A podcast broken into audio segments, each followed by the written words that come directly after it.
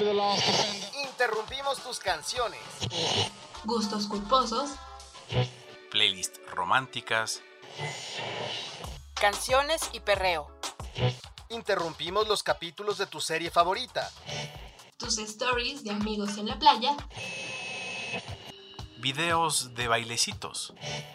Todo para reproducir desde el librero, el podcast de librerías Gandhi. No se te ocurra reproducir otro podcast. Sigue leyendo, sigue escuchando.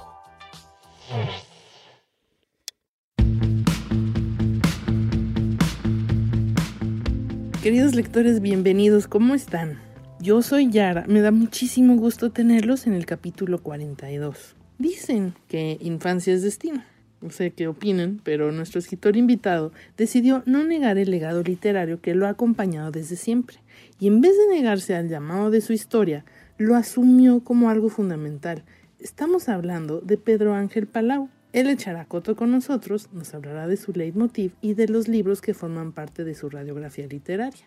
Nuestros avisos clasificados, el día de hoy, bueno, en esta ocasión, van dirigidos a quienes padecen penas de amores, a los ávidos de un sueño reparador, pero también a los que buscan un departamento y, que la verdad, con la preferencia de que no vomiten conejitos. En Escucha para leer con Gilberto Díaz y compañía, te traemos algunos fragmentos de México la novela, de nuestro invitado de esta ocasión, con una introducción de José Luis Trevalara, quien además nos compartirá una selección de libros de historia en Desde la Trinchera. Y en Cultura Lees tenemos a Irma Gallo, para presentarles teatro, mucho teatro y por supuesto nuestras recomendaciones literarias. Además, platicaremos sobre el número más reciente de nuestra revista Alemás del mes de agosto.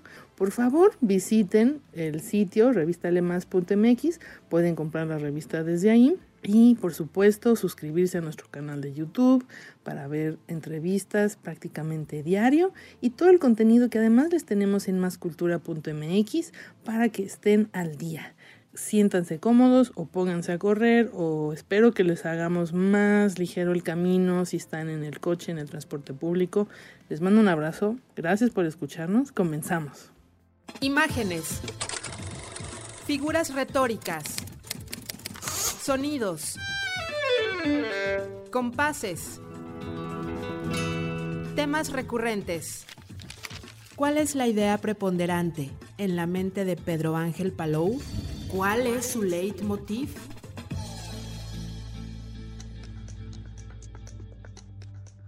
Hoy tenemos el gusto enorme de platicar con un poblano imprescindible, Pedro Ángel Palau García, quien a lo largo de su trayectoria se ha desempeñado como académico, investigador, profesor universitario, funcionario público, editor, promotor cultural, columnista. Además cuenta con un doctorado en Ciencias Sociales por el Colegio de Michoacán. Entre sus libros de cuentos se encuentran Música de Adiós, Amores Enormes, Los Placeres del Dolor. También ha escrito Zapata, Con la muerte en los puños, La amante del gueto y ensayos como El fracaso del mestizo, Escribir en México durante los años locos, El campo literario de los contemporáneos ha sido galardonado con el Premio Nacional de Literatura Jorge Ibargüengoitia en el 91 y con el Javier Villaurrutia en 2003. Para comenzar esta entrevista, les tengo que decir que nos gustó mucho la dupla que hicimos cuando entrevistamos a, a Lati y a Mónica Lavín. Entonces vamos a conservar este formato donde José Luis Trueba y yo vamos a entrevistar a nuestro querido invitado. Así que vamos a empezar. Tú tienes sangre de cronista. Y no solo sangre, tienes genes de cronista para decirlo de manera clara. ¿Cómo te forma esto? ¿Cómo te cambia? Porque tu papá es un cronista fundamental para Puebla, pero quisiéramos saber realmente cómo se da esto en ti, cómo lo percibes. Realmente mi padre entendió muy rápidamente, sí fue nombrado cronista oficial, primero de la ciudad y luego del estado de Puebla, pero en ambos casos decidió desde muy temprano, como hizo Guillermo Tovar de Teresa en México, también hacer consejos de la crónica y hacer de la crónica una empresa colectiva. Eh, en casa siempre se hablaba de historia, siempre había libros de historia y había un librero fundamental que era el librero de Puebla, ¿no? Que obviamente primero era un librero y luego era un cuarto entero solo con los libros de Puebla, Echeverría y Beitia, Hugo Leicht, eh, algunos libros que después a mí me tocó editar tuve la oportunidad de trabajar con otro gran cronista de Tehuacán y miembro eh, correspondiente de la Academia de la Lengua, Salvador Cruz Montalvo, e hicimos una colección de crónicas eh, de Puebla, donde incluíamos no solo obviamente cronistas de origen poblano, sino viajeros, algo que también para el caso de lo que he estado haciendo últimamente es muy importante, es decir, la mirada externa y la mirada interna, la mirada exógena y la mirada endógena son fundamentales para hacer la crónica. Eh, si tú eres Cervantes y Salazar y llegas a la Ciudad de México y descubres una ciudad que es muy superior a las ciudades europeas y quieres hacer la crónica, es muy distinto si eres el, joven cronista gastronómico de la ciudad que fue Salvador Novo en sus inicios después de Luis González Obregón. Entonces, el género de la crónica es un género que me gusta mucho, que está muy a ras de tierra. Yo creo que esa es la gracia de la crónica, que cuenta las historias a ras de tierra, cerca de la tierra, cerca del espacio físico donde ocurren eh, las historias urbanas o las historias regionales, ¿no? Entonces, por otro lado, tuve la oportunidad en el doctorado en el Colegio de Michoacán de compartir eh, los últimos años activos de don Luis González y González, que inventó el término de microhistoria para hacer de la historia regional o de la historia local, en este caso de San José de Gracia, en su pueblo en Vilo, una historia muy particular. Entonces yo creo que abrevo de esas dos fuentes. Tú desde chico, entonces buscabas, hurgabas sobre la historia de Puebla o tenías algún, no sé, tipo de perversión que te lleva a la historia universal u otros lados, porque cada quien tiene motivos muy extraños por el cual se mete a, investigar y sobre todo con, sobre historia, ¿no? Que puede ser un tema, pues en ocasiones bastante pesado, depende de dónde se, se informe uno y cómo se deforma esa información. Es curioso, a mí me pasa como a todos los niños adolescentes que quieren ser distintos a su padre. Yo, yo me definía como no historiador, no, yo no hago historia, yo soy literato, yo no quiero tener ninguna relación con la historia. Eh, pero infancia es destino, ¿no? Y no te puedes nunca evadir de lo que son tus formaciones eh, casi epidérmicas, tu educación sentimental, que pasó por allí y pasó, para mí es un tema que he tratado incluso en algunos ensayos, es muy importante, pasó por la biblioteca palafoxiana. Cuando tienes la oportunidad de niño, no solo de visitarla como un turista, incluso un turista de tu ciudad, sino de compartir historias con la directora, con Estela Galicia, eh, que fue realmente la mujer que me enseñó a leer en el sentido más estético de la palabra, a leer con amor la literatura, a leer poesía, a leer a Borges, a leer a Manuel José Otón, a Villaurrutia. Mi primer acercamiento a mi, a mi dios penate, que es Javier Villaurrutia, ocurrió en esa sala enorme, en esa mesa de marquetería, abajo de la Virgen de Trapana de la Biblioteca Palafoxiana. Entonces, me puedo considerar una persona absolutamente privilegiada porque tenía una biblioteca familiar enorme. Mi padre además tenía una afición enorme por la literatura, no solo por la historia. Entonces, junto a esos libreros de los que hablábamos, pues a lo mejor estaba un librero con la colección completa hasta ese momento de la serie del volador. Entonces yo no tenía que ir a comprar Se está haciendo tarde, final en Laguna, incluso las novelas más este, contestatarias de la época en que mi padre ya era mayor. Eh, no se nos olvide que uno de los miembros de la onda, aunque vivió y se formó en Puebla, eh, salió de Puebla, pero iba mucho, que es Juan Tobar. Me acuerdo mucho de un pequeño libro, La muchacha en el balcón o la presencia del coronel retirado. Y luego ya con Juan tuve mucha, ah, mucho acercamiento después de Criatura de un Día, esta gran novela injustamente olvidada en la historia de la literatura mexicana. Hay una anécdota muy famosa de Juan Tobar que regresa a Puebla con la greña, digamos, hasta abajo de los hombros en la época de, los, de, Avándaro, ¿no? Y lo recibe el gobernador, eh, el general y doctor eh, Rafael Moreno Valle, porque acaba de tener un gran éxito como escritor, entonces lo quería conocer, lo recibe en Palacio de Gobierno, pero se tarda muchas horas en recibirlo. Entonces cuando llega este hombre que no le gustaba además el humor, le dice, ay, yo me lo imaginaba con el pelo más corto. Y Juan Tobar le contestó al gobernador, me creció esperándolo, señor gobernador. Así que, eh, y en ese mismo contexto se realizó, por ejemplo, que a mí me formó también mucho el concurso de cuento latinoamericano Edmundo Valadez, entonces don Edmundo iba todos los años y cada año iba un jurado distinto a, a cuál más maravilloso. Ahí yo conocí a Juan José Arreola, obviamente don Edmundo, con el que tuve un acercamiento mayor, con Arreola solamente dos veces. Incluso después fue jurado del, Diana Novedades cuando yo fui finalista con mi novela sobre Villaurrutia y ahí es cuando conocí, gracias a Montemayor, a, a Juan José Arreola ya realmente. Pero sobre todo tuve mucha cercanía a partir de ese tiempo y fui muy amigo de Heraclio Cepeda, que presentó mi primer libro de cuentos y que fue jurado casi 10 años junto con el mundo de este premio. Y allí conocí también eh, a otro escritor, hoy injustamente olvidado uruguayo, que estaba exiliado en España, pero precisamente por ganar el, el latinoamericano de cuentos se vino a vivir a México y a trabajar a la UNAM porque era un gran jurista en Uruguay, que es Carlos Martínez Moreno, autor de El color que el infierno me escondiera, esa novela con la que también ganó el premio Nueva Imagen aquí en México, pero ganó el latinoamericano de cuento con uno de los cuentitos de un libro que después publicaría siglo XXI, un libro bellísimo que se llama Adriana en el Adriático.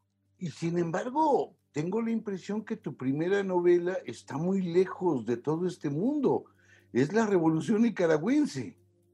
Es una historia de amor porque mi, mi novia entonces, mi esposa actual, es nicaragüense o de origen nicaragüense, nació en Chile y se iba todos los veranos a ver a sus abuelos y a estar allá. Y entonces yo escribí una especie, en vez de escribirle cartas que hacía yo esto cada verano, decidí en vez de escribirle otra vez una serie de cartas, escribirle una novela nicaragüense. Entonces me puse a estudiar el idioma, eh, la geografía, la, la, fauna, la flora y obviamente la, la, contra, porque es una novela que ya no ocurre en la, en la guerrilla sandinista, sino en los años, que, que eran los años que estábamos viviendo en ese entonces, en los años de la contra. Y ahí la tenía guardada hasta que me fui a dar clases todos los jueves a la Casa Siqueiros y Rolando Ando, que era nuestro amigo poeta que tenía este programa de televisión donde aparecía como Rolando Ando, se la llevó a Jorge von Ziegler y acababa de empezar Tierra Adentro. Entonces von Ziegler este, me habló como la semana siguiente y apareció mi novela nicaragüense como mi primera novela, aunque en realidad es posterior en escritura a eh, En la alcoba de un mundo. Lo que pasa es que en la alcoba estaba esperando su suerte en el Fondo de Cultura después de haber sido finalista del Diana y eh, me tocó el cambio, que fue un cambio atroz entre Enrique González Pedrero y, Miguel de la Madrid.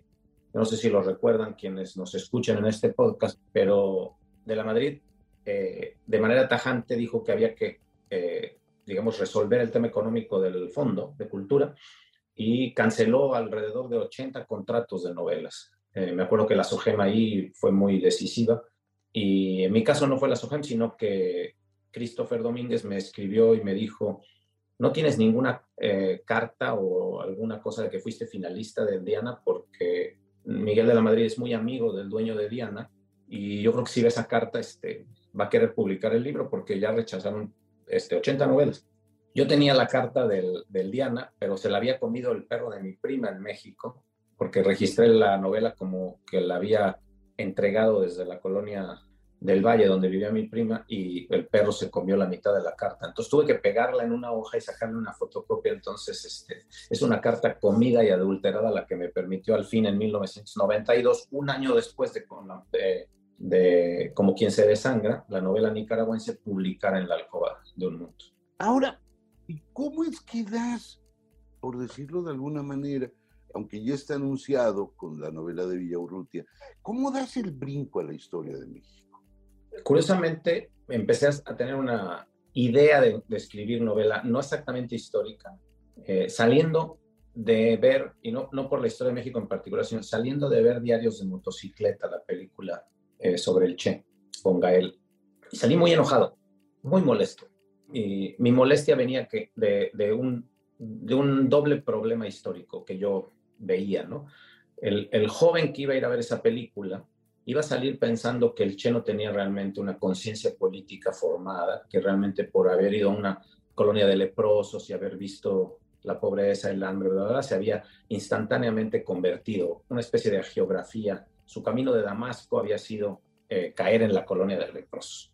Y que esa generación de jóvenes le iba a pasar exactamente con el Che lo que, lo que ya pasaba con, con mi propia generación, que el Che se había convertido pues en una, en una camiseta que se compra en el mercado de Coyoacán y que se pone uno, pero que no tiene ningún valor político. Y me puse a pensar, ¿quién sería el equivalente en México? ¿A quién le deberíamos dar en ese momento que yo empiezo a escribir la novela en 2003, después de haber escrito una novela de Vox que se llama Con la muerte en los puños?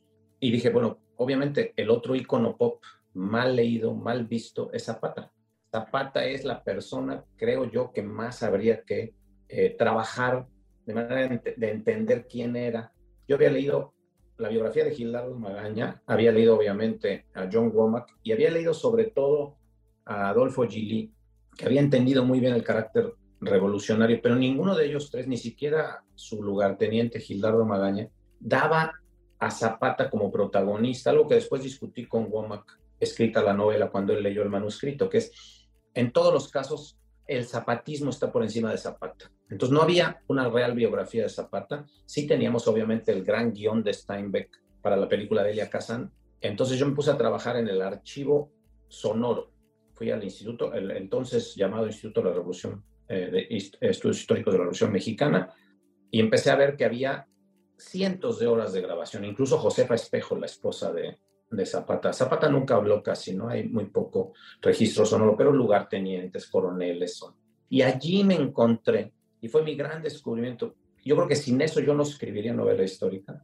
Me encontré en el camino a un etnomusicólogo, Carlos Barreto Marc, que había trabajado durante más de 20 años el corrido zapatista y especialmente a Marciano Silva. Conocí a Carlos, fui a verlo, me dio mucha información escrita, pero también mucha información sonora, y me di cuenta que la buena novela histórica, la que me gustaba a mí, la que yo leía y la que yo quería escribir sobre Zapata, pero no, no lo supe hasta ese momento, era una novela del lenguaje.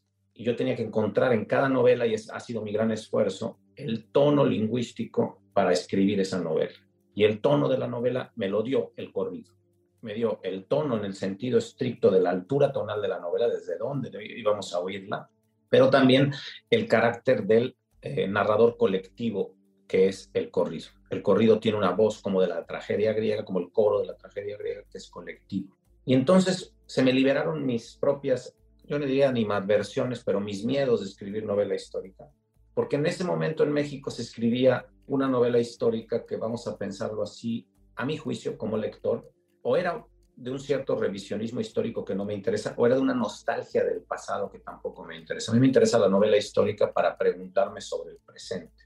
Entonces, mi Morelos es un Morelos también trabajado desde la vida de santos, desde la geografía, y es una mujer que escribe, revise mucho escritura femenina novohispana y, y, del siglo XVIII, en particular para entender cómo iba a escribir esta mujer anónima.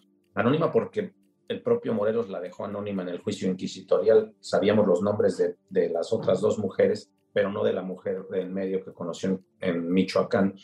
Eh, es decir, no era Brígida Almonte ni era Panchita, la oaxaqueña. Y a ella dice, sí, tuve una mujer en Ocupétaro con la que tuve una hija. Es todo lo que dice en el juicio inquisitorial y los inquisidores al no saber el nombre no le preguntan más. Entonces, eh, yo invento el nombre de Jerónimo Aguilar jugando con, con la crónica española, con Jerónimo de Aguilar, le pongo Jerónima de Aguilar y la hago sobrina de un cura para justificar su cultura eclesiástica y cómo podía hablar como una narradora nata. Mi Cuauhtémoc se convirtió también en una novela que, me, que es una novela de lenguaje, es una novela que intenta ser en español, también trabajado con muchos nahuatlatas, particularmente con Patrick Johansson, lo mismo que hace el códice, que es simultáneo, y ese es el gran riesgo y la gran dificultad de escribir una novela que intenta reproducir de cierta manera la simultaneidad de la Mox Trio del Códice. Entonces, esa trilogía histórica que yo siempre pensé como, como las muertes históricas de Luis Guzmán, que obviamente es uno de mis maestros, yo pensaba aquí, más que las muertes, son los sacrificios históricos, los grandes perdedores. Pero así fue como di el salto, más que escribiendo novela histórica,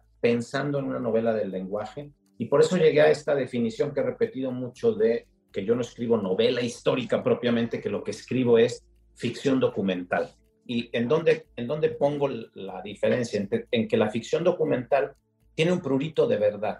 En la novela histórica se pueden hacer incluso ucronías, este, poner un personaje que nunca apareció, cambiar el destino. Puedo poner, por ejemplo, como hizo Juan Esteban Constaín, el joven escritor colombiano, por unos jóvenes en ese entonces, poner a Napoleón eh, saliendo de la, de la isla y yéndose a gobernar Colombia. Y es una novela divertidísima que no existió, pero es un tipo de libertad que te da la novela histórica.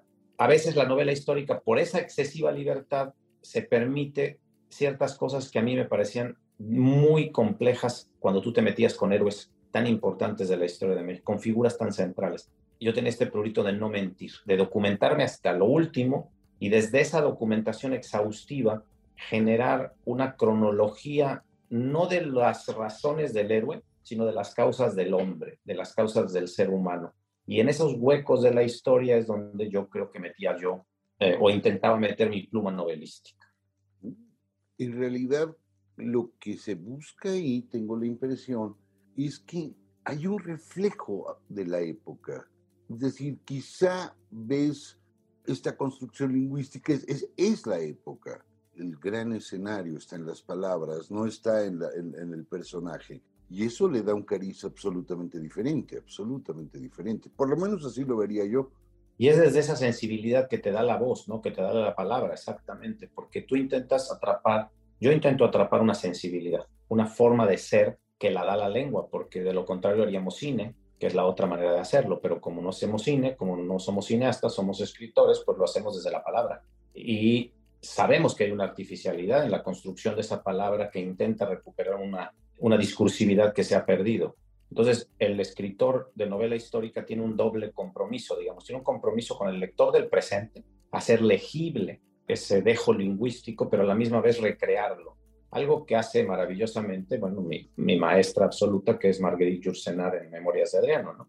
No sabemos si así hablaba Adriano, no tenemos ni la menor idea, pero pareciera que sí, pareciera que es la primera persona de un memorialista. Obviamente, Marguerite Yourcenar abrevó en, los relatos en primera persona del mundo romano, como lo hizo también con Opus Nigrum, con las, eh, digamos, todo lo que encontró del mundo de la alquimia y previo para Celso, etc.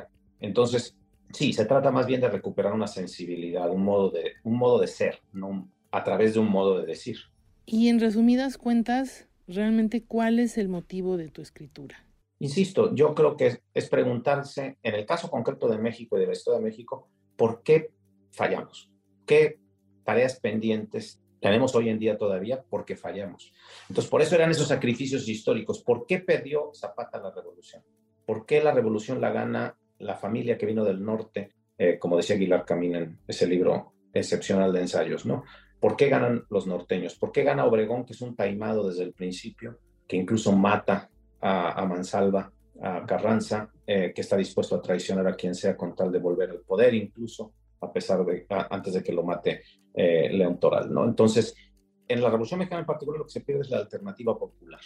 Es esa otra manera de ver el mundo y de ver el campo y de ver la tierra la que tristemente se perdió. No es nada, nada parecido un campesino de Morelos que un campesino algodonero de la laguna o un campesino de Chihuahua o un hacendado de Chihuahua. Entonces el problema de que la revolución la haya perdido el centro es que se perdió realmente lo agrícola y no es, no es hasta con Cárdenas que se recupera de alguna manera el carácter verdaderamente agrario y por lo tanto estrictamente social de la Revolución Mexicana. Por supuesto teníamos la, mejor constitución, eh, la del 17, pero la constitución era simplemente una serie de palabras que no habían sido convertidas en política pública. Entonces, por eso me pregunté por qué pierde Morelos, ¿no? Morelos, ¿y qué tanto le debemos a esos derrotados? Por ejemplo, en el caso de Morelos, lo que se pierde otra vez es una alternativa popular étnica. Para Morelos, la revolución de independencia era una revolución para abolir las castas por completo, para abolir los colores, sin embargo, México hoy en día sigue teniendo un problema de pigmentocracia brutal.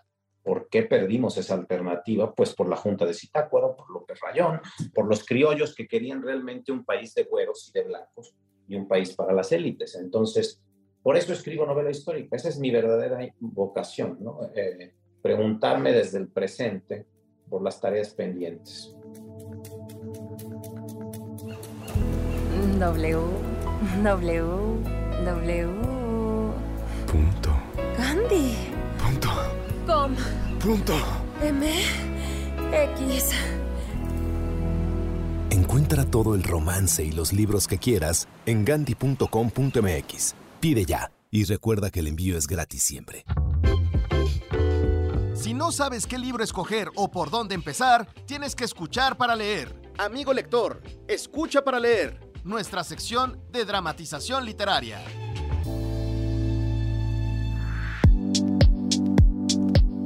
A mí me gusta la literatura como un desplante. Me encantan las novelas donde los autores se avientan hasta el fondo y son capaces de lograr cosas que parecían imposibles. Este es el caso de México. la novela de Pedro Ángel Palau, donde él cuenta la historia de nuestra ciudad durante medio siglo y hace una apuesta interesante. No quiere que nos interesemos ni nos enamoremos de sus personajes, sino de una familia. Es más, de cada una de las familias que la conforman. Oigamos ahora un pequeño fragmento de esta novela donde uno de los virreyes más progresistas decide meter en orden al muladar que era nuestra ciudad. Échenle un ojo, no, mejor, échenle oreja, porque esto, aunque no lo crean, es un podcast. Un abrazo. Bye bye. El viernes 16 de octubre de 1789, después de nueve extenuantes jornadas desde la Villa Rica de la Veracruz hasta la Villa de Guadalupe, pasando en el camino por la Antigua, Rinconada, Plan del Río, Jalapa, Las Vigas, Perote, Soto, la Venta del Ojo de Agua, Acajete, Amozoque, Puebla, Tlaxcala, Buenavista, Apan, San Juan Teotihuacán y San Cristóbal, el segundo conde de Revilla Gijedo recibió el bastón de mando de manos del saliente virrey, don Manuel Antonio Flores. Le brindaron honores los ministros de la Real Audiencia, muchas personas ilustres del Tribunal de Cuentas, curas, prelados, rectores de la capital. El nuevo virrey tenía 49 años. Orden. Es lo único que necesita esta ciudad. Orden. Pensaba Juan Vicente de Güemes, Pacheco y Padilla. Había vuelto a la Nueva España, pues de niño había acompañado a su padre, entonces a cargo del gobierno. Ahora de alguna manera heredaba la encomienda. Es el décimo virrey en 30 años, lo que ha abonado al caos. Cayó en sus manos, por suerte, el libro de Hipólito de Villarroel, Enfermedades políticas que padece la capital de esta Nueva España. El opúsculo lo ha movido a espanto, pero también lo ha urgido a pensar en una solución a tantos males. No faltan en las páginas leídas, por supuesto, las críticas al clero secular y su pureza de sangre que la sofoca. Propone dividir las mitras, para que las rentas eclesiásticas no se concentren en la capital y así beneficien a los pueblos. Al virrey le gustaba anotar en los márgenes de sus libros, con letra menuda. Recuerda que propone que se busquen curas sin parentela, pues los que la tienen suelen enriquecer a sus familias con lo que le quitan a los pobres. Si el clero secular padece apoplejía, el clero regular sufre anemia, debido a su incapacidad de poseer fincas o bienes raíces, porque debe llevar una vida aseglarada, con grave daño a su clausura. Recuerda también haber leído de las infinitas riñas y luchas dentro de los monasterios entre los frailes españoles, criollos y mestizos, llenos de mañas y trampas e incluso puñaladas. El monarca debe gastar inútiles 70 pesos para cobrar el tributo de acuerdo con los padrones de los sacerdotes. Él lo tiene claro, un padrón civil tan pronto pueda. Los alcaldes mayores pueden colaborar en hacer dichos padrones nuevos. No le agradan tampoco las palabras poco lisonjeras que Villarroel dedica a los indios, a quienes acusa de perezosos, ladrones, borrachos, homicidas, incestuosos, idólatras. El virrey cree que haberles dejado los indios a los frailes es parte del problema, pues solo los hace trabajar en sus tierras y sus oficios. Pero aún mayor es la crítica a los conventos que leyó en el libro. Cuando una mujer toma los hábitos, escribe, sus bienhechores o sus familiares gastan fortunas en refrescos, propinas, regalos, músicos, danzantes. Cuatro mil pesos de dote, además, que no ingresan al fondo común del convento, sino que son para la recién llegada que se hace llevar sus comidas y la de sus criadas, convirtiendo las porterías de los conventos en un tianguis, un mercado tan público y disoluto como el de la Plaza Mayor. No mejor que la iglesia se encuentra la justicia en la Nueva España, la cual se halla, recuerda haber leído, de tantas heridas impunemente traspasada por los mismos encargados de su salud y su conservación. De esto él no tiene la menor duda. El hedor ha descompuesto de las salas de lo civil y lo criminal de la Real Audiencia, juzgados, fiscalías, oficios de cámara, alcaldes, procuradores o escribanos. Propinas, cohechos, influencias provocan que, siendo constante y perpetua la voluntad de dar a cada uno lo que le toca, se ve que se quita a cada uno lo que tiene. Según sus cuentas, después de estudiar las fuentes y preguntar por doquier, no habrá menos de 40.000 ladrones y truanes en la ciudad. Una ciudad que, él calcula, tendrá poco más de 100.000 almas, un tercio al menos de embaucadores de toda índole. Desde los obrajes, dados por la Real Sala de Crimen a los delincuentes, quienes deberían pagar por ellos el dinero a que eran sentenciados. Anticipo que estimula a los jueces a ser vigilantes de la recolección de vagos como en el breve despacho de los demás delincuentes que destinaban a panaderías y a otras oficinas cerradas. Quizá exagera Villarroel, o quizá da en la presa con el tenaz arco de su prosa y la fina flecha de sus símiles. No lo sabe aún Revillagigedo, pero intuye que el licenciado no está lejos del diagnóstico correcto y que las enfermedades de la capital son tantas y tan tremendas que requerirán una fiera voluntad para enderezarse igual los oficios que las fiestas. ¿Cómo es posible que el 15 de agosto un millar de indios borrachos saquen la imagen de la Virgen María y con sus silbidos, algazaras e indecencias vayan por la calle gritando a voces? No hay fiesta que Villarroel no castigue con su pluma. La cuaresma o el 2 de noviembre, en el que se pide a Dios por las almas de los difuntos y en su lugar todos se apiñan en el portal de mercaderes a ver las ofrendas, pellizcándose ante las santas imágenes. Lascivia, desorden y robos. Estos son los sufragios que reciben las almas del purgatorio de los habitantes de México, en unos días que deberían dedicarse solo al recogimiento y para la quietud.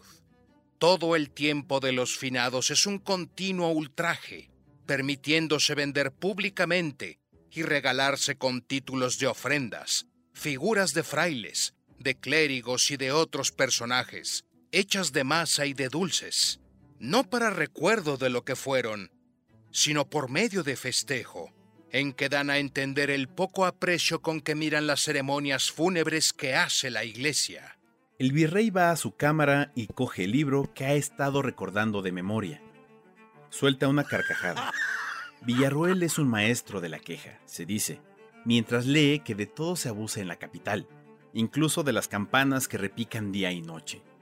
Se imagina a su autor, a quien no conoce, como un viejo achacoso.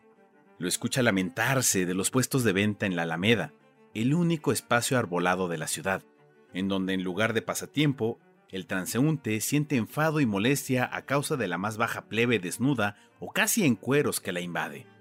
El sabio declina sentarse en las bancas, temeroso de sufrir con los piojos.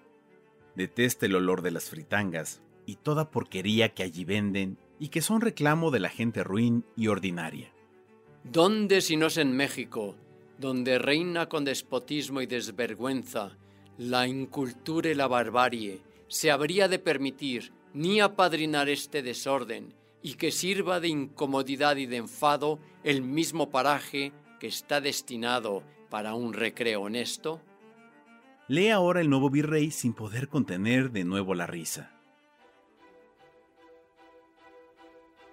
El sábado siguiente asistió a la iglesia de la Real Colegiata, donde el abad y el cabildo entero lo aguardaban. Escuchó con paciencia el 72 Deum y la misa.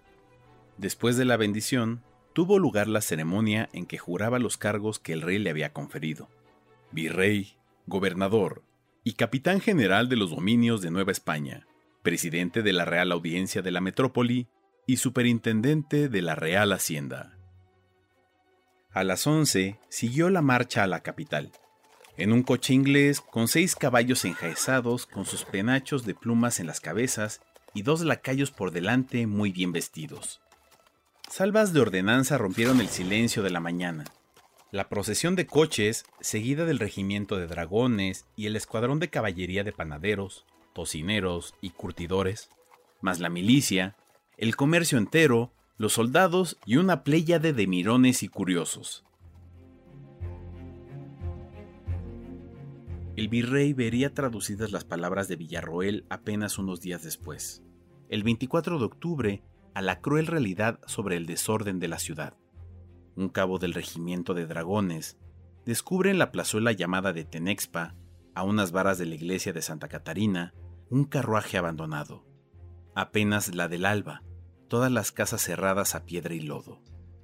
Este lugar de la ciudad no alojaría, y menos de noche, un coche así. Busca testigos, pero no los encuentra. A unas cuadras un cochero le informa que el carruaje, de todos conocido, pertenece a don Joaquín Dongo, comerciante español. Obtiene la dirección y se dirige allí, al número 13 de Cordobanes. La puerta permanece entreabierta. No tiene que entrar del todo. Arrojado sobre la piedra, encuentra un cadáver. Imagina que es de Dongo. Da parte y es llamado al domicilio el alcalde del barrio. El espectáculo es atroz. En el entresuelo, en las habitaciones, con los cráneos partidos a machetazos, dos cuerpos más. Pronto se sabrá que el tesorero de Dongo, Nicolás Lanusa, es uno de ellos. Encuentran a otros nueve criados revolcados en su propia sangre, con los cuerpos despedazados. Hay una vela de cera consumida con la que seguramente los asesinos se alumbraban durante luego a los sirvientes y al tesorero, y esperaban a que llegara Dongo, alrededor de las nueve y media de la noche. Aldama se hizo pasar por capitán y dejó entrar al dueño, advirtiéndole que se hallaban haciendo una diligencia. El silencio alertó al comerciante, quien llevó la mano a la espada. No le dio tiempo de hacer ningún movimiento. Con machetes, también lo asesinaron. Más de una hora se pasaron llevando talegas al carruaje de Dongo, que utilizaron para escapar. Luego lo abandonaron en la plazuela. El virrey escuchó los pormenores de la declaración, que luego se daría a conocer en la Gaceta, y mandó que se hiciera público escarmiento. El 7 de noviembre fueron ejecutados. Se les cortaron primero las manos ofensoras que se expusieron, unas en el lugar del crimen, otras en la casa donde se halló el botín hurtado el segundo conde de Revilla Gijedo estaba más decidido que nunca a terminar con el caos reinante que le recordaba su lectura de las Metamorfosis de Ovidio y el turbio inicio de los tiempos.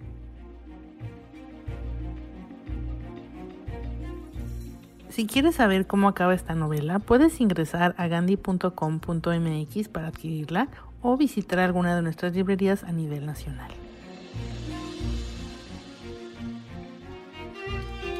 ¿Qué pasó? Hoy en la mañana Pedro me trajo un ramo de rosas, pero mamá no me dejó aceptarlas. ¿Sabes qué me hubiera gustado hacer con ellas? ¿Quién es Pedro? Unas codornices en pétalos de rosas, cocinadas con pasión y sufrimiento de un amor aparentemente imposible. Tienes hambre, ¿verdad? Sí. Leyendo como agua para chocolate, nos dimos cuenta que el hambre de lectura sí existe y se puede quitar en www.gandhi.com.mx o en cualquiera de nuestras librerías. Radiografía literaria.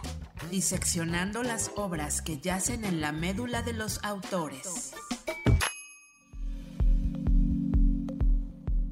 Vamos a pasar a radiografía literaria. Nos comentaste en la preproducción de este podcast que tus novelas predilectas son Pedro Páramo de Juan Rulfo, El Ulises de James Joyce, Cumbres Borrascosas de Emily Bronte, Palinuro de México de Fernando del Paso. Vamos a platicar por qué estas joyas universales. Bueno, el Ulises es, aunque sea una experimentación lingüística y por algo del Paso intentó su Ulises en José Trigo, finalmente es la apuesta por contar la historia de Irlanda en un solo día y con eso la historia de Occidente. Es decir, sí es una novela que tiene un trasfondo histórico en el mejor sentido de lo que significa histórico. Y finalmente es, es la segunda etapa de Stephen Dedalus. Y Stephen Dedalus, al terminar el retrato, lo que dice es voy a forjar el espíritu increado de mi raza, eh, y por eso necesito el exilio, para poder contemplar no solo Dublín, sino Irlanda como tal. Eh, el Ulises es la consecuencia ah, estética, lingüística de esa empresa, ¿no? Entonces, eh, yo me considero un escritor joyceano, pero con los años fui descubriendo, no porque no me guste todavía Joyce más que casi ningún otro escritor, eh, pero fui descubriendo que en muchos casos el barroquismo lingüístico oculta la falta de pericia narrativa y que es muy fácil ser barroco, pero es muy difícil ser claro. Y que el aprendizaje de la técnica, que para mí es central eh, en la novela, yo me considero en ese sentido un, escritor muy técnico, eh, es tan fundamental como el aprendizaje lingüístico. Para mí, si mis personajes no se sienten cómodos caminando en el libro porque yo estoy lleno de florituras y de excesos, la novela está perdiendo su, su razón de ser, su razón de être, ¿no? La razón de ser de la novela es contar la historia de un personaje. Obviamente puedes hacerlo desde la floritura, a veces lo logras, a veces no. Un ejemplo es Daniel Sada, que porque parece mentira, la verdad nunca se sabe, lo logró. En otras no, porque el, el prurito del endecasílabo, del octosílabo, estaba por encima de contar la historia. Y, y Cumbres Buenas Cosas, pues es mi gusto por el melodrama. Yo creo que es por la misma razón que me gusta eh, la telenovela y, me gusta la serie de televisión, porque entiendo obviamente que Cumbres Borrascosas no es una novela mexicana, pero comparte con el cine mexicano esa misma visión tremendista de la realidad y esa versión de que no hay héroes, es imposible en el melodrama la heroicidad. Toda heroicidad está llamada al fracaso por el exceso heroico, ¿no? En el melodrama la heroína o el héroe es por definición excesivo y es en su exceso total donde, es decir, la ubris o, el error trágico es el propio exceso melodramático, la victimización, y eso nos viene muy bien a los mexicanos, este, nos encanta la victimización. Nos encanta el melodrama, forma parte de nuestro ser interior, ¿no? Ahora, esto me lleva a una pregunta rarísima. Cuando leo tus novelas, cuando me entero de lo de Cumbres Borrascosas, ¿a quién prefieres? ¿Al escrito o a Lawrence Olivier? A Lawrence Olivier.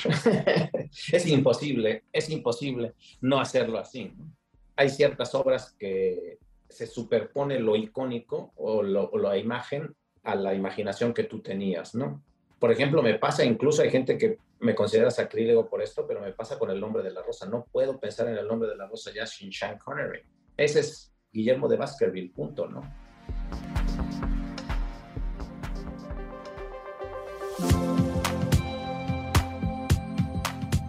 ¿Qué sienten los oficinistas cuando el filo de la guillotina del recorte de personal cae sobre el cuello de su vecino de escritorio? ¿Sus bromas son reales o se trata de una manera de huir de la circularidad de sus días? Por esta razón, decidimos dedicar el número 159 de Lee Más al sueño incumplido de la meritocracia, de alcanzar el final de la quincena y de los sueños de fuga que se esconden detrás de un cubículo de oficina. Mariana Aguilar nos pasa el chisme de los oficinistas en la literatura. José Luis Trueba, junto al garrafón de agua, nos platica de estos nuevos campos de concentración. Recibimos el memo de Juan Cárdenas sobre el reflejo que es The Office. Matamos el tiempo con las películas sobre la oficina y entramos a junta a conversar con Pedro Ángel Palou y Carlos Miguel Prieto. Puedes conseguir tu número de lemas en librerías Gandhi y en gandhi.com.mx. Esto en lo que esperas tu número de la tanda.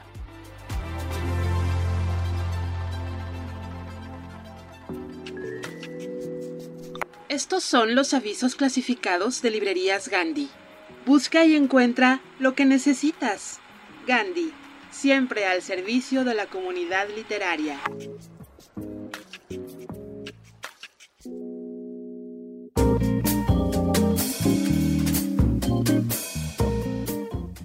¿Acabas de pasar por una decepción amorosa y no sabes cómo recuperarte? ¿Tu crush te dijo que solo quiere una amistad contigo y nada más? Olvida tu sufrimiento y aprovecha el paquete que tenemos para los desafortunados en el amor. Te llevamos dos semanas a San Petersburgo, en un viaje donde experimentarás la hermosura de las noches blancas, este fenómeno en donde el sol no se oculta, regalándonos un crepúsculo permanente, haciendo que la oscuridad solo exista en tu pensamiento. Contacta a nuestra agencia de viajes con el señor Fyodor Dostoyevsky y pregunta por los precios. Vive tu melancolía como el protagonista de Noches Blancas, a quien Nashtenka también le rompió el corazón. Colchones Frenesí le invitan a probar y disfrutar de un sueño reparador. No lo piense más y experimente el descanso que usted merece. Sueñe que es rey y viva con ese engaño, mandando, disponiendo y gobernando. Porque recuerde que la vida es ilusión, una sombra, una ficción, y el mayor bien es pequeño, que toda la vida es sueño y los sueños, sueños son. Este anuncio nos lo envía nuestro gerente de ventas de colchones Frenesí, el señor Pedro Calderón de la Barca. Si quiere renovar su colchón, no dude en contactarlo. Recuerde que cuentan con envío a domicilio. Se renta departamento en la calle Suipacha, Buenos Aires, por mudanza a París. Amueblado. Aquí los libros, allí los almohadones verdes. Importante mencionar que en el armario viven 11 conejitos, casi todos blancos. Para más información, enviarme una carta. Atentamente, señorita André. La señorita André está desesperada por encontrar un inquilino que no vomite conejos, ya que el último le dejó varios que han destrozado todos sus muebles. Por supuesto, el señor se disculpó con una epístola que pueden leer en el libro Bestiario de Julio Cortázar, titulada Carta a una señorita en París. Se solicita historiador, joven, ordenado, escrupuloso, conocedor de la lengua francesa, conocimiento perfecto, coloquial, capaz de desempeñar labores de secretario, juventud, conocimiento del francés, preferible si ha vivido en Francia algún tiempo, 3 mil pesos mensuales, comida y recámara cómoda, asoleada, apropiada estudio.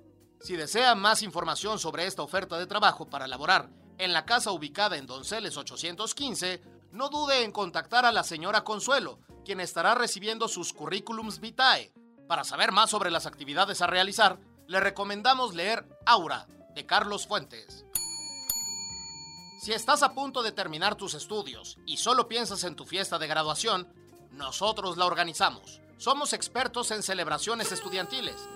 Tenemos paquetes para todos los presupuestos. Armamos la decoración con nuestros poderes telequinéticos.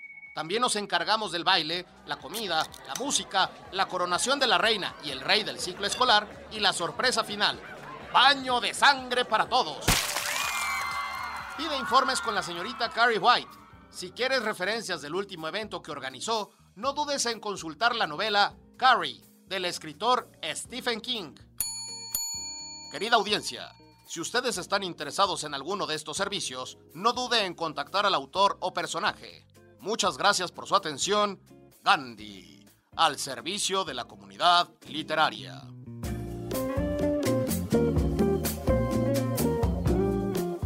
¿Qué, qué me ves, güey? Pues qué, güey. Pues que tengo pintados monos o qué, Pues ahorita, güey, tú Pues, y ¿qué yo, güey. quieres, ¿qué? De una vez, güey, no me de empujes, una vez, güey. Ya, Órale, güey, ya, güey, son amigos, ¿Y este güey qué? Tú no te ¿Qué metas, quieres, güey? ¿Qué te pasa, güey? no, güey. Órale, ¿Qué quieres, güey? bueno, ¿qué- bueno, ¿qué onda, güey? Órale, ¿Tú güey. qué, güey? Leer incrementa tu vocabulario. Librerías Gandhi. El sano cotorreo es esa costumbre que tienen las personas de hablar entre ellas, cual si fueran aves coloridas, divertidas y sobre todo cotorras. ¿Qué tiene que ver un cotorro con nuestros invitados? Especialmente que nuestros invitados son bien cotorros. Les gusta el jijiji y el jajaja, los libros y echarse una buena platicada. Esto es Echando Coto.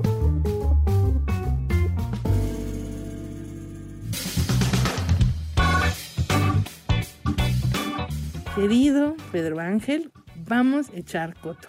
Te voy a pedir que me regales tres números. Dame el primero. Cuatro. ¿Cuántas veces has dicho, pobre patria mía?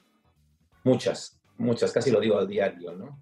En las mañanas, cuando vuelvo a ver las noticias, cuando vuelvo a leer eh, Historia Profunda de México, vuelvo a decir pobre patria mía. Ah, Casi no hay un día que no diga yo pobre patria mía.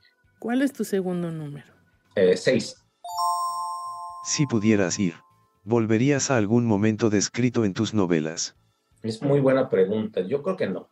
Yo creo que son muy atractivos desde la perspectiva del, del, microscopio, pero es un microscopio. O sea, es una lente con la que estás viéndolo. Pero además, te lo contesto con una respuesta que dio hace tiempo el Dalai Lama, que tiene estas respuestas muy irónicas, ¿no?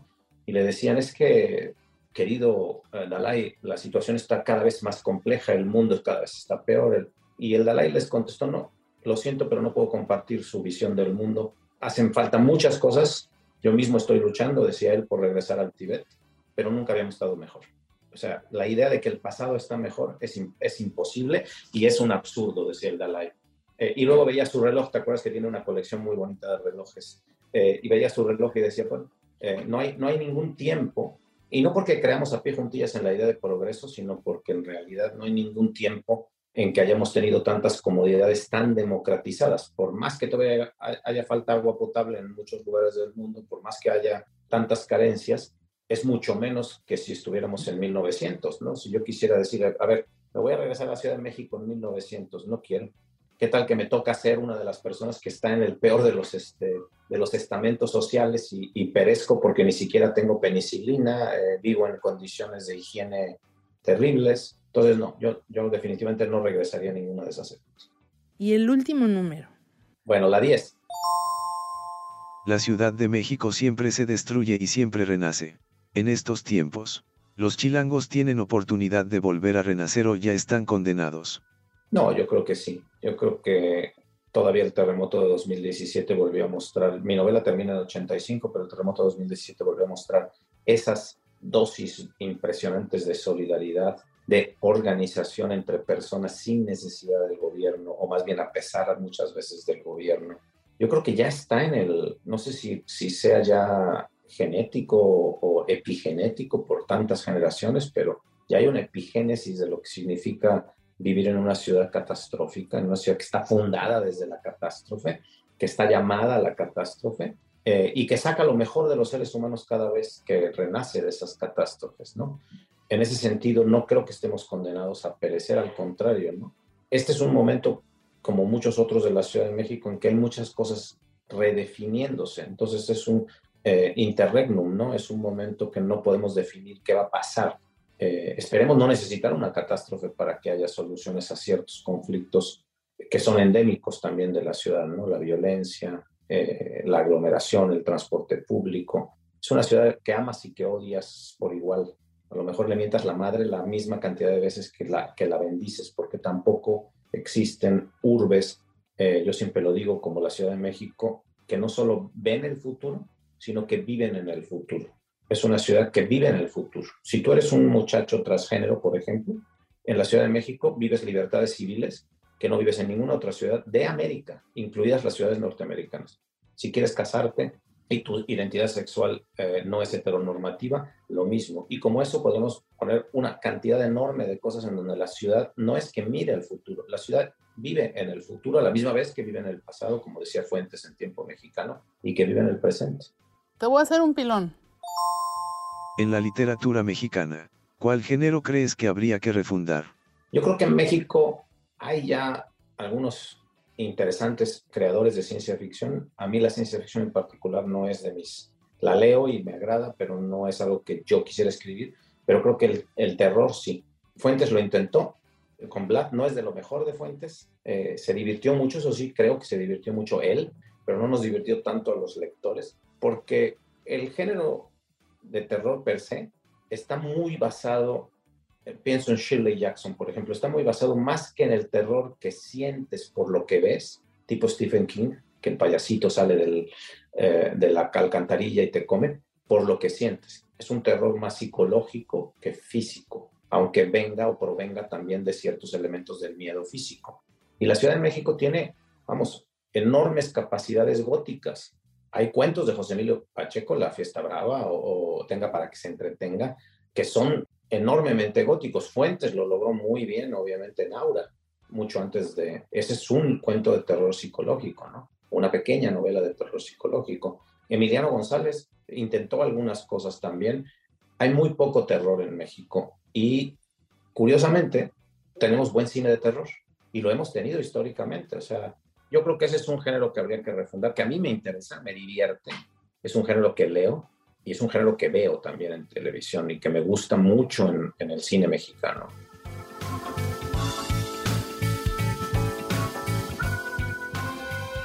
www. Punto. Gandhi. Punto. Com. Punto. MX. Encuentra todos los dramas y libros que quieras en ganti.com.mx. Pide ya y recuerda que el envío es gratis siempre. A través de las letras y de su voz, José Luis Trueba Lara nos lleva por las historias que están en la historia con H mayúscula. We shall fight on the beaches. We shall never surrender. Pásale. Esto es Desde la Trinchera.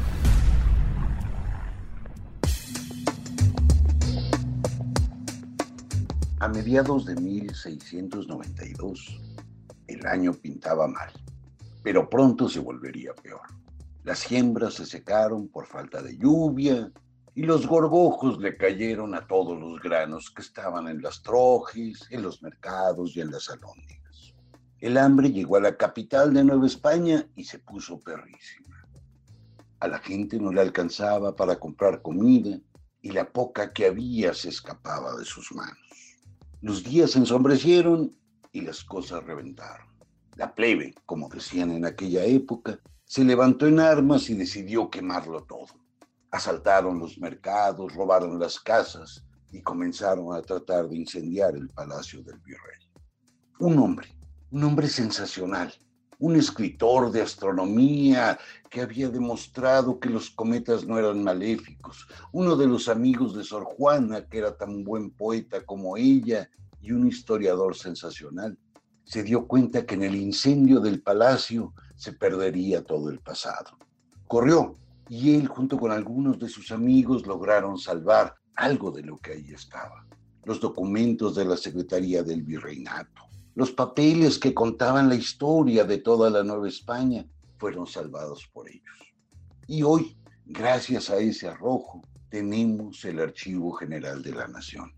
Ese lugar donde están guardadas toneladas y toneladas y toneladas de documentos que nos permiten escribir el pasado, que nos permiten tratar de desentrañar un mundo que ya se fue y siempre cambia delante de nuestros ojos. Y, por supuesto, es también el hombre, el mérito de alguien que como Carlos de Sigüenza y Góngora pasó a la historia como escritor y salvador de nuestro pasado. Ya saben, soy José Luis Trueba y como siempre, un apapacho.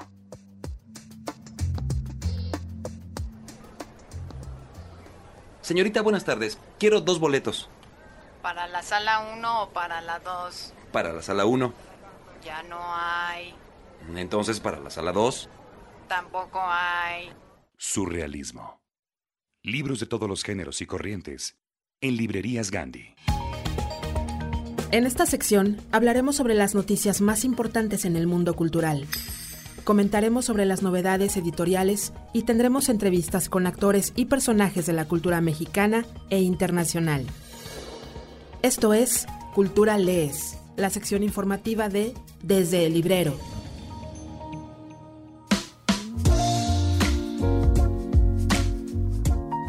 Año las actividades presenciales nos están volando la cabeza. Y agárrate, porque también regresa la Feria Internacional del Libro de las Universitarias y los Universitarios, Filuni 2022, y se realizará del 30 de agosto al 4 de septiembre en el Centro de Exposiciones y Congresos en el campus de Ciudad Universitaria de la UNAM.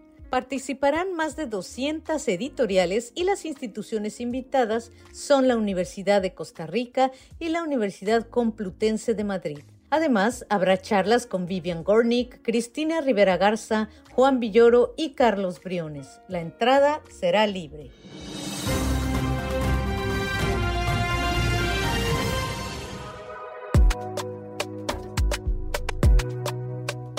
¿Andan con ganas de teatro?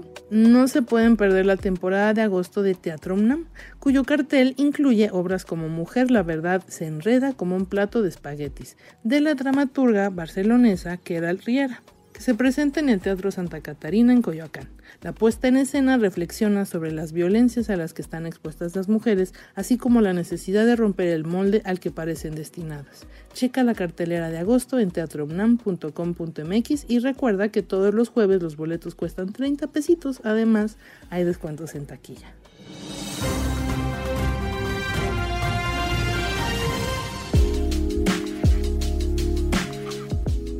Esta ocasión, nuestro querido José Luis Trueba platicó con Mónica Hernández sobre su libro más reciente, un thriller histórico llamado La Cofradía de las Viudas, publicado por la editorial Planeta. Fíjate que a mí me llamó mucho la atención hace tres, cuatro años y yo vi un tweet que decía Paula de Benavides, impresora novohispana. A mí es un periodo que particularmente me llama mucho la atención porque nos cuentan el virreinato como que están muy contentos los aztecas sacándole el corazón a, los toltecas y a los chichimecas y a todos los pueblos aledaños. Y de repente llega Hernán Cortés, se hace la conquista y ya estamos en la independencia, ¿no? Entonces, en general, como se enseña la historia en México, es de un plumazo te pasan la, la Nueva España. Cuando fuimos 300 años Nueva España, Nueva España y tenemos 201 años de ser México. Entonces, como que te lo cuentan muy de pasada, ¿no? Muy, ah, sí, estuvo Sor Juana, ¿no? Y te cuentan poco, que no es que no sea importante, es muy importante y muy relevante, pero no te cuentan más. Entonces yo dije, ¿cómo que mujer, impresora, viuda, nueva hispana? O sea, mujer que sepa leer y escribir en español y en latín, que tenga un negocio, que se maneje sola. Entonces dije, ¿cómo? Si las mujeres hacían dulces de guayaba y, y rezaban rosarios, entonces, ¿cómo que unas mujeres que empresarias, ¿no? Entonces a mí esta parte me llamó mucho la atención y me puse a buscar, pues primero Pablo de Benavides, encontré su nombre en los, en los impresos y me encontré con un montón de viudas más. Yo escogí seis, pero hay 12 o 15 durante estos 300 años, ¿no? Y se me hizo muy raro, muy, muy raro. Dije, ¿por qué nadie me platica de ellas? O sea, y vi, realmente es un homenaje a la letra impresa. Yo quería hacer un homenaje a la letra impresa, un homenaje a, gracias a estas mujeres, pues esta, esta industria sobrevivió en su mayoría, no es que no hubiera hombres, porque sí lo sabía, esta industria sobrevivió, la Nueva España y la colonia, y, y siguió después. Y hay, yo creo que hay muchísimas mujeres que se han dedicado a las letras y a, las, y a los libros y sabemos muy poquito de ellas. O sea, es que te decía, ahora hay editoras, hay correctoras de estilo, hay, sigue habiendo muchas y su trabajo no se ve, se ve a través de los ojos de ellas, pero no se ve. Entonces yo dije, no, no, las voy a sacar del debajo del tapete y las voy a enseñar. Escucha la entrevista completa en nuestro canal de YouTube.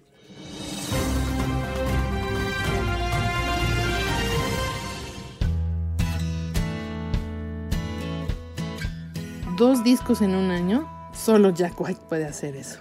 Si estás buscando ampliar tus horizontes musicales o si ya eres un fan ávido de Jack White, debes escuchar Entering Heaven Alive, un álbum versátil en el que Jack White encuentra influencias de blues, country, folk y obviamente del rock. Las letras de las 11 canciones que integran este álbum tampoco defraudan, son directas pero hermosas. Crudas, pero con menos drama esta vez. Sin duda, una joya del rock que no te puedes perder.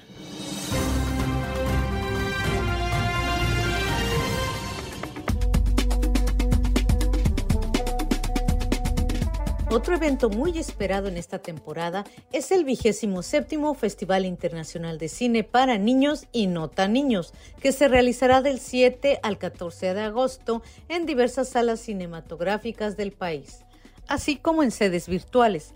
La inauguración se llevará a cabo en la Cineteca Nacional. La programación de este festival, que busca fomentar el gusto por el cine entre las niñas y los niños, ya se encuentra disponible en la página www.lamatatena.org diagonal 27 Festival y en redes sociales.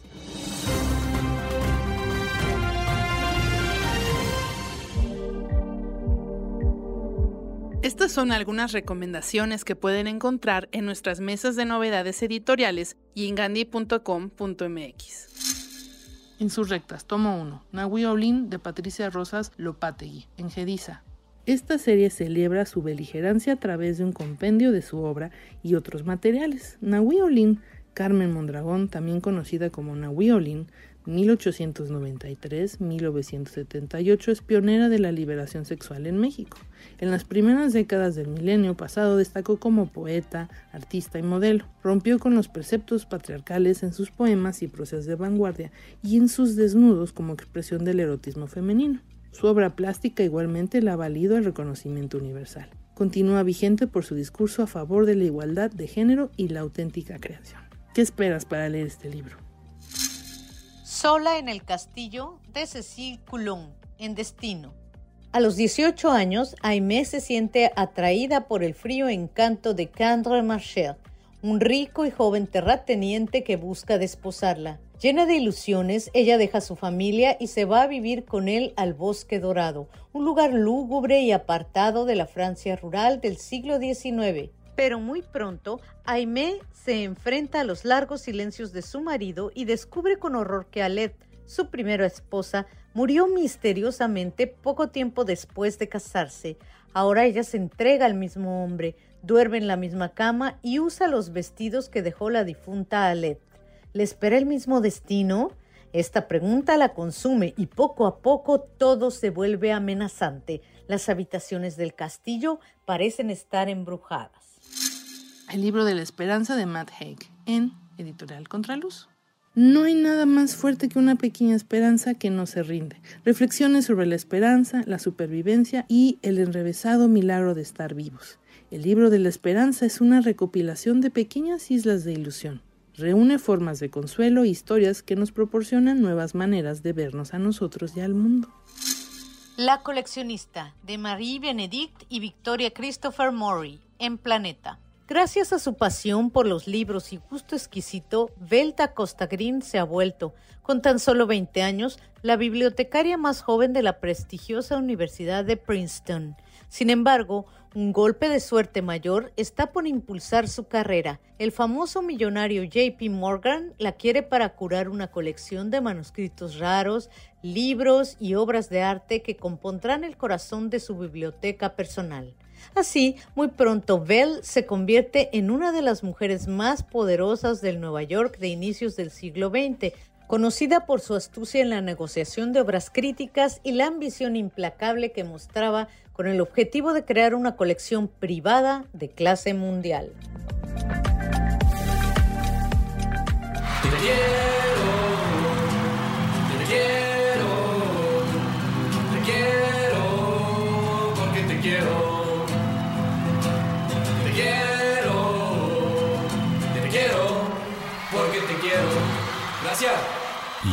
Incrementa tu vocabulario. Librerías Gandhi.